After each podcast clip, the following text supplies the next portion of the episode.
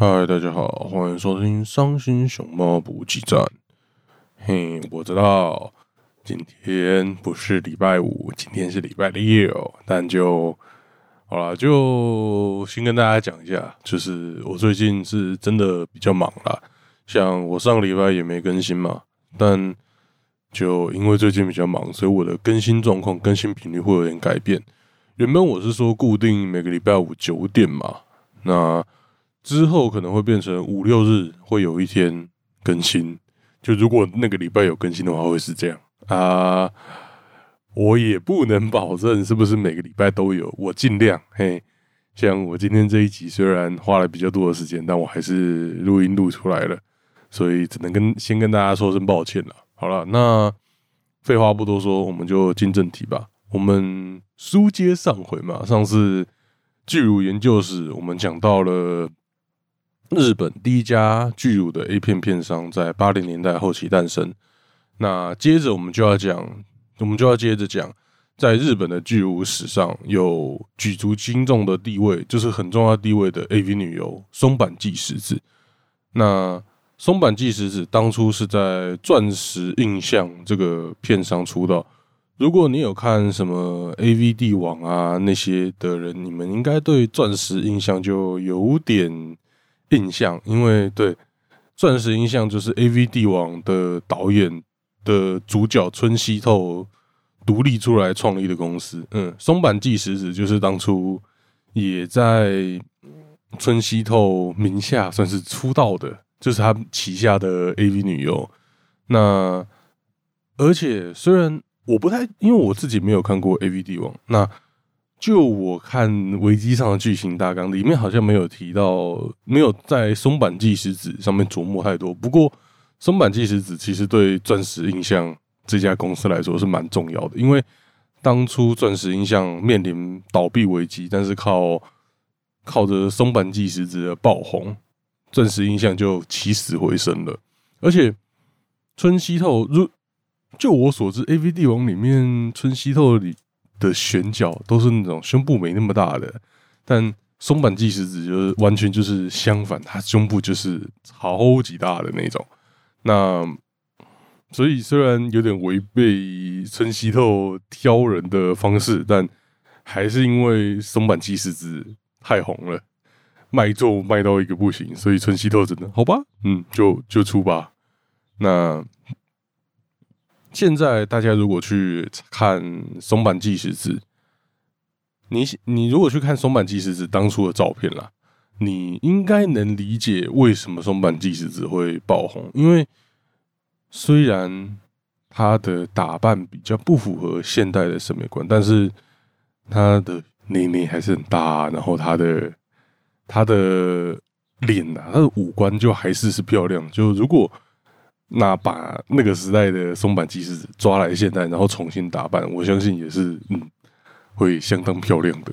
而且，另外还有另外一个原因，就是松坂纪实在当年出道的时候，他宣传是他就有十九岁，而且是而且是就是女大学生，就种种因素加起来，让他在那个时代刮起一个大旋风。嗯，对了，如果想知道松坂纪实子到底长怎样的人？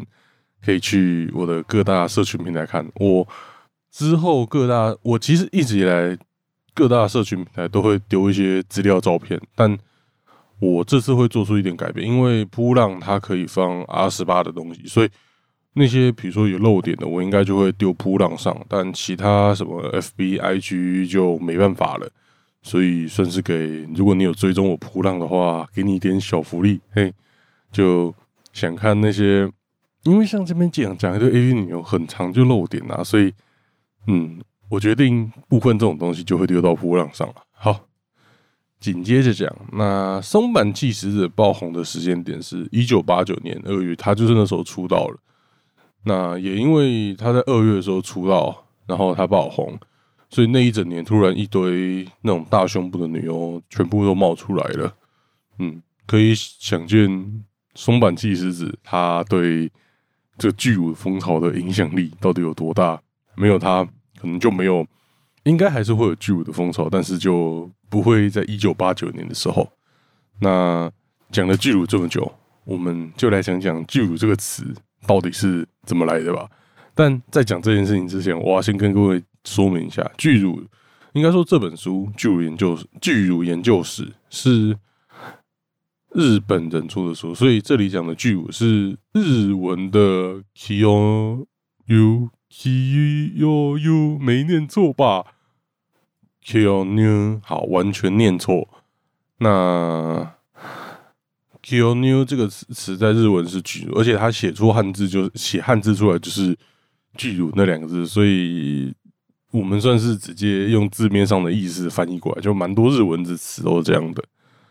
那 “kyo new” 这个词是最早是出现在一九六七年，来源是日文另外一个早就存在的词 “kyo kun kun 干”。完了，就一定这是要查一下 “Q 工”。好，那 “Q 工”的意思就是，你看汉字就知道，它汉字是巨根，就是垃圾机。那就从 “Q 工”这个词衍生出 “Q new” 这个词。嗯，巨乳这个词就是这样来的。那虽然说我刚刚说，在一九六七年，大家就有人开始使用“巨乳”这个词，但是。真的使用频率开始高起来，是一九八零年之后的事。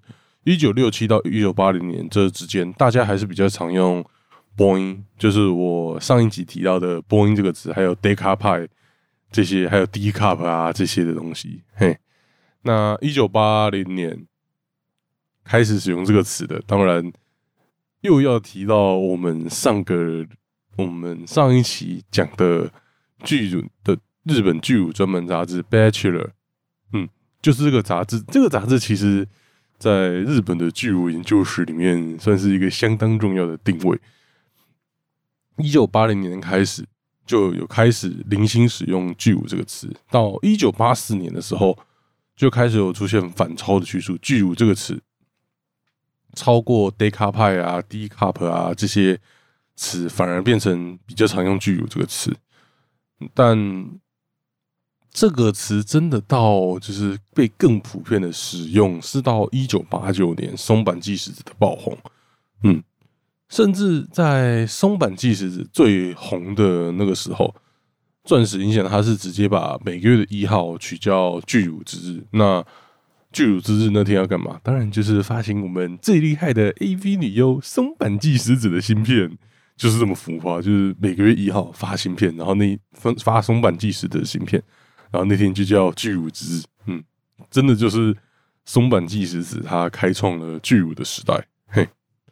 但虽然说松坂纪实子开创了巨乳的时代，但这个时代真正主导风潮的人反而不是 AV 女优们，因为 AV 女优说实话就是相对来说还是比较小的群体啦。那些嗯，说实话就是没有漏点的，还是算是比较大众的东西，所以。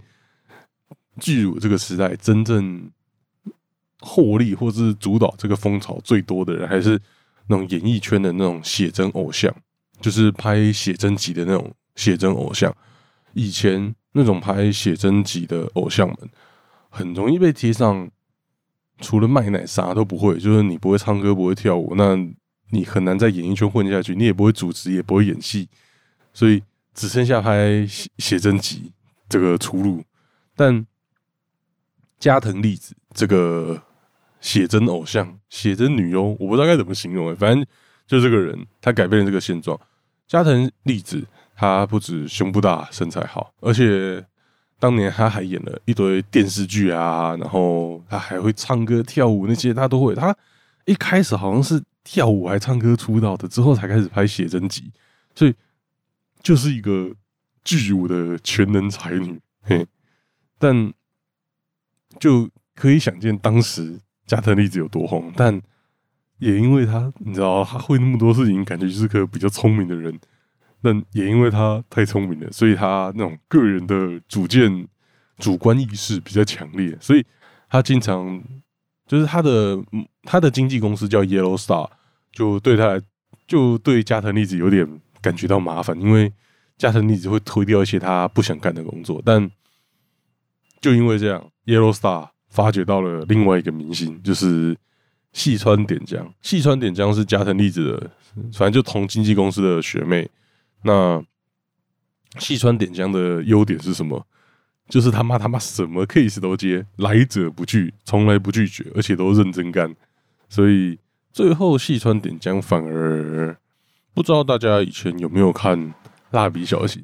虽然我这次真的是现在看到才知道，就是细川点江那时候翻译好像叫细川文惠，他就是一开始蜡笔小新视为梦中情人的人，就是就是。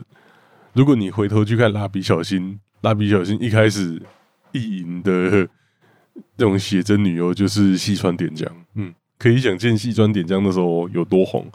哎，对了，跟大家讲一下时间序，这边大概已经进到一九六零年代中期左右的事情了。然后讲到细川点江，就也不得不提他当初去好像特别去国外的一个沙滩拍的写真集，当初最初的那个写真集也是超级过激。图我一样会放在社群平台，就是他那个亲，他那时候好像也是什么十九，我不知道这是经纪公司说他十九岁，还是他真的十九岁。那那张照片，嗯，反正我会贴在各大社群平台。就是你现在去看，就是我靠，真是有个过分的，因为不管他是不是真的十九岁，那年的细川点江看起来真的是很清纯，然后他穿的。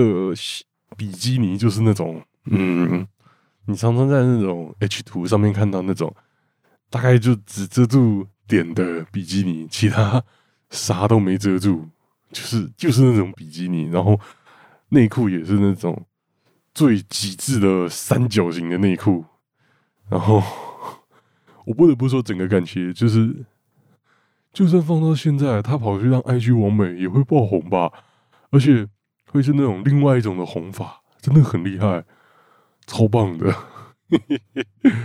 其实，嗯，现在反而比较少那种这种更冲、有种冲突的感觉，就是有点色情又有点清纯的感觉。现在要么就是艳到底的那种，比较少这种这么冲突的感觉。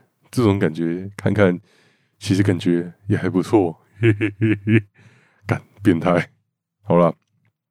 那这边细川点江，他还有什么加藤利子，他们承接了巨乳的风潮，但那些真正的巨乳的狂粉们，在一九九零年代中期，他们疯狂的程度就开始有点越来越偏激了。嗯，这其实也是这从这边开始，就是他们。提到一些女星嘛，然后我就要去查查他们的资料。就是这边开始，我开始觉得有点干，这是傻笑，然后有点笑出来了。嗯，那第一个要提到的女星，就是一样是在巨乳的小圈圈里面掀起波澜壮阔。这是一个双关笑话，请他妈记得笑出来。看我在攻傻笑，好了，就在巨乳圈掀起波澜壮阔的身川真理子。好，那身川真理子她也是在我之前就提过的巨乳片上 VCA 出道的。嗯，其实你如果去看身川真理子的照片，她的胸部大小就已经有点猎奇了，真的是已经有点恐怖了。那但这些就是该怎么讲？这些巨乳的狂粉，他们其实真的他们的欲望不止于此。嗯，他们想要看到的是像有一个欧美的女星叫泰坦尼克缇娜，他们想要看到那种的等级的乳房。泰坦尼克缇娜又叫 Tina 什么？你去查 Tina 什么应该比较容易查到。嘿，其实你们都不用查，全部去我的社区平台看就可以看到。但 T 缇娜什么好像哦，缇娜什么有没有应该是有没有漏点的。反正就就那个总乳房的等级，已经就是你觉得干你脸还是是傻小，而且听他什么还不是第一个，就是这种乳房大到过分的人，前一个就是那种那应该算是那种写真集的年代，就是什么二战期间的那种年代，签一个这种超级巨乳的女星叫做 Chesty Morgan Morgan。如果你们去看她 Chesty Morgan，她因为台台就是 Tina Small 这个人，他有点来无影去无踪，一下就消失了，所以有也有人怀疑他是用道具那些假扮的。但是 Chesty Morgan 她就是一个真人，而且还有他，因为他是二战时间的人嘛，二战时期的人，所以他老了还是有人就是比如说什么拍他的。回忆录啊、写真啊那些东西，就有他的专访那些的，嗯，就蛮蛮神奇的一个东西，嗯，就嗯，对，竟然有人会喜欢达到这样的乳房，我真的不能接受。那不过这种巨乳的狂热粉丝，他们的欲望显然还是不会止步于此，他们的欲望是一直继续下去的。后续还有两个更过分的。模特啦，叫 Zena Fusion，还有他的妹妹 Cindy Fusion。Zena、Cindy 这种名字听就知道他妈一定是假的。然后你们去看他们的胸部，基本上我是直接笑出来了。干你娘，那个不可能是真的啦，有过夸张的。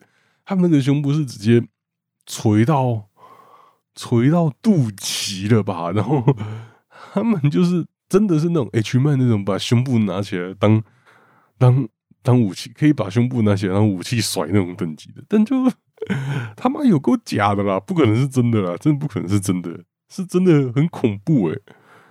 对，而且他们后续你也没有看到他们任何的什么资料，你就只看到什么写真集之类的，所以嗯，应该就是假的啦，嗯，但就这就是巨舞。的狂粉们真正的嗜好，嗯，我只能说，我真的不懂胸部。看来我不是真的喜欢大内内的人，我只是喜欢一般内内的人。那种真的大胸部很恐怖啊！好了，那就是因为这种大胸部，其实巨乳发展到后来，有出现另外一种新的变体，叫做 plumber。Plumber 在英文词就是呃有点胖胖的人的意思。那 Plumber 这种变体由来应该就是我之前提到身穿正离子，因为身穿正离子它除了巨乳之外，它其实全身都是比较肉肉的那种。Plumber Plumber 的粉丝他们思考他们喜欢巨乳的原因，最后得出来的结论是，他们要追求那种肉感啊、柔软的感觉。所以同理可证。如果胸部肉肉的、很柔软、很赞的话，那全身上下都有巨乳的要素，不是就更棒了吗？所以就因为这样，plumber 这种变种就也诞生出来了。但我记得，其实我书上面有一个举例，是有一种 plumber 的 A 片，就是两个女生比相扑，但。我只看到这边，然后而且他说他们都是 plumber 的体型的，所以就可能是有点胖胖的女生，然后比相扑。但我真的没有查到这部片到底在哪里，因为这些 plumber 的 A 片也都是什么两千年或不是两千年，一九九几年的东西了，所以干真的查不到那个 A 片到底是什么。嗯，所以就如果你们有办法查到一些 plumber，然后。相扑的一片，拜托查给我看，我蛮好奇到底是什么的。嘿，好了，那后面九零年代末期到近代，就其实说实话，越接近近代，大家理解的就应该越多，因为就越来越多熟悉的人名开始出现了。那九零年代后半跟两千年初期比较有趣的一件事情是，当初是有一个。出租 A 片跟贩售 A 片的算是嗯争夺战了。两千年代初期，那时候出租 A 片还是就是那种出租店，不是百事达那种出租店，但就是日本有那种 A 片的出租店，那个有专那个有片商是做出租的，有片商是做那种贩售的。就其实那时候的情况比较像是，因为贩售的 A 片。管制比较不严格，出租的 A 片管制比较严格，像菊花、阴毛啊，贩售的 A 片都可以不打码，或是打薄码，所以就那时候的情况比较像是拍去拍贩售 A 片的人，像是沦落到要去拍贩售 A 片，就是已经没人气了，所以才去拍那种贩售 A 片。嗯，有点像是如果现代的女优跑去拍跑去拍无码片或是屎尿片，大家会说：“干，他已经沦落到要拍那种东西了。”不过，这个争夺战在二零零四年开始有了一些转机。二零零四年诞生了一个贩售 A 片的片商，叫做 S One。S One 这个片商，如果你有在看 A 片的人，应该就还蛮熟悉他到底是谁的。对，S One 这个片商 S One，他改变了这个局面。当初他刚成立的时候，挖角了一堆知名的出租片商的女佣。那这种直接挖角的方式，他们他当时 S One 当初他就是直接挖角那种真的当红的女优，所以就完全不是沦落到要拍那种贩售 A 片，就单纯就只是他给的钱多，我就拍贩售 A 片，而且到后来那种贩售 A 片的销售额其实就比出租 A 片高了，所以贩售 A 片的势头就渐渐压过去了，但。这里面最厉害的女优就非属马美由真莫属了。马美由真现在虽然他对现代的人来说还是算比较古早时代的，但应该就有不少人知道他了。因为那时候 A 片就是那些 AV 女优好像有创一个团体叫什么“惠比寿麝香葡萄”嘛，嗯。那马美由真是惠比寿麝香葡萄第二代的团长，嘿，所以就认识他的人应该就有点印象。如果你没印象，那我也没办法。那马美由真他到底多厉害？就是他当初一出道，就是在出租片上他有出道，然后贩售片上他也出道。贩售片上出道的就是我们前面提到的疯狂挖角别人的 S One，嘿，他。打破了那种，他也是算是打破了这种惯例，而且马美尤真可是当初他到底多屌？他这样两边跑，大家可能会想干是不是挖角？但不是，他就是跟两边片商都谈好合约，然后两边片商也接受。哦，好，你会在另外一边也出一片的情况下签约的。然后他刚出道，就是在出租片商出了第一部片，十天后 S 他在 S One 就出了另外一部片，真是超级厉害。那另外一件值得一提的就是事情，就是马美尤真的胸围是九十六 cm。哎，其实我前面一直没有提胸围的资料，对不对？好了，反正就马美尤真的胸围是九十六 cm。在如果是什么八零年代，甚至更前面，九十六 cm 已经算是大胸部了。就是他们可能会特别说他是巨乳那些的，但马美尤真终其一生其实很少被贴上是巨乳的标签。嗯你就可以从这点知道，我们的胃口越来越大了。以前九六公九十六公分，我们就会说哦，蛮大的哦。现在就会觉得哦，普通了。像我记得上一集，我不知道上一集有没有讲，就那时候好像说他们会要求，以前会要求那种写真偶像，或是那种就是那种偶像，他们的胸部胸围大小要压在八十五公分以下，因为。